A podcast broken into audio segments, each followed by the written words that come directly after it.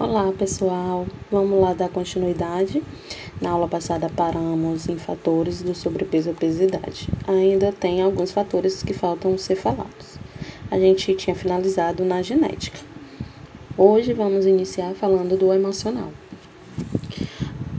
Tem pessoas que não entendem que o nosso emocional também está envolvido com esse ganho de peso e obesidade.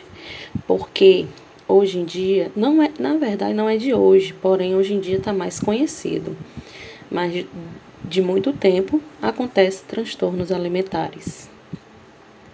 É, a população obesa, muitos deles são pessoas que não conseguem ter uma vida social eficaz.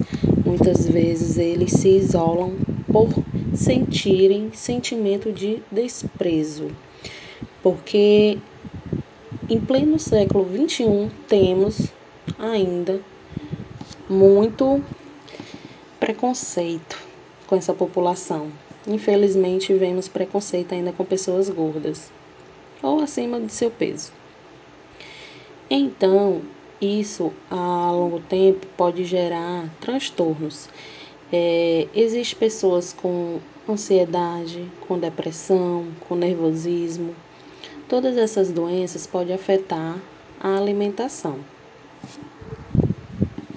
Quando é, essas, esses momentos emocionais afetam a alimentação, a pessoa gera uma compulsão por alimentos palatáveis, que são aqueles alimentos mais calóricos, por eles terem mais sabor, justamente por ter é, substâncias não saudáveis ao nosso organismo e não oferecer nutrientes e vitaminas essenciais. Na verdade, acontece um sistema é, de feedback, que é como chamamos, que é uma resposta entre o cérebro e as glândulas adrenais encontradas nos nossos rins, que é liberado hormônio, e que esse hormônio ele dá uma sensação de recompensa. Por isso, a busca por determinados alimentos. Um problema que encontramos é o ciclo vicioso que determinados pacientes podem adquirir.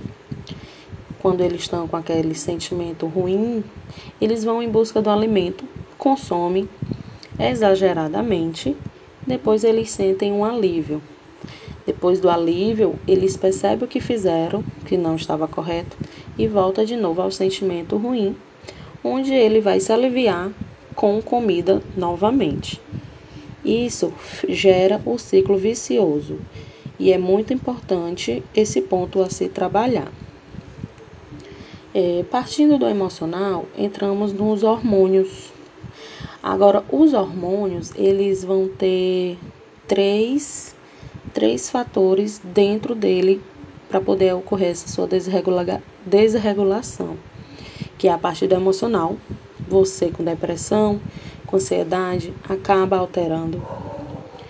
Privação de sono. Uma privação de sono modifica determinados hormônios no seu corpo.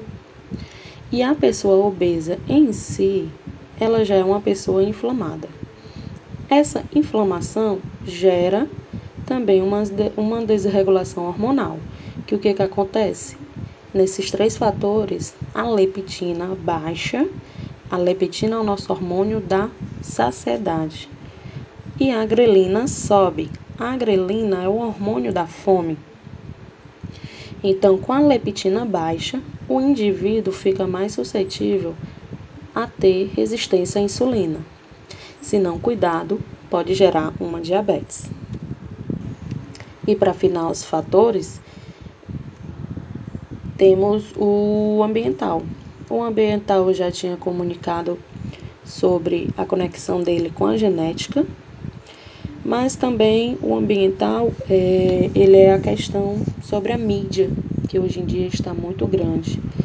Propagandas na TV, propagandas dos rótulos nutricionais, que incentivam a gente a uma busca de alimentos é, para ter um corpo ideal, onde na verdade isso não existe mas com a indústria alimentícia e com essa rotulagem hoje em dia muito como é que eu posso dizer que ela acaba enchendo nossos olhos, a gente acaba não reparando no seu valor nutricional. Então, precisamos aí é, prestar atenção e ter certas escolhas para não é, termos consequências futuramente.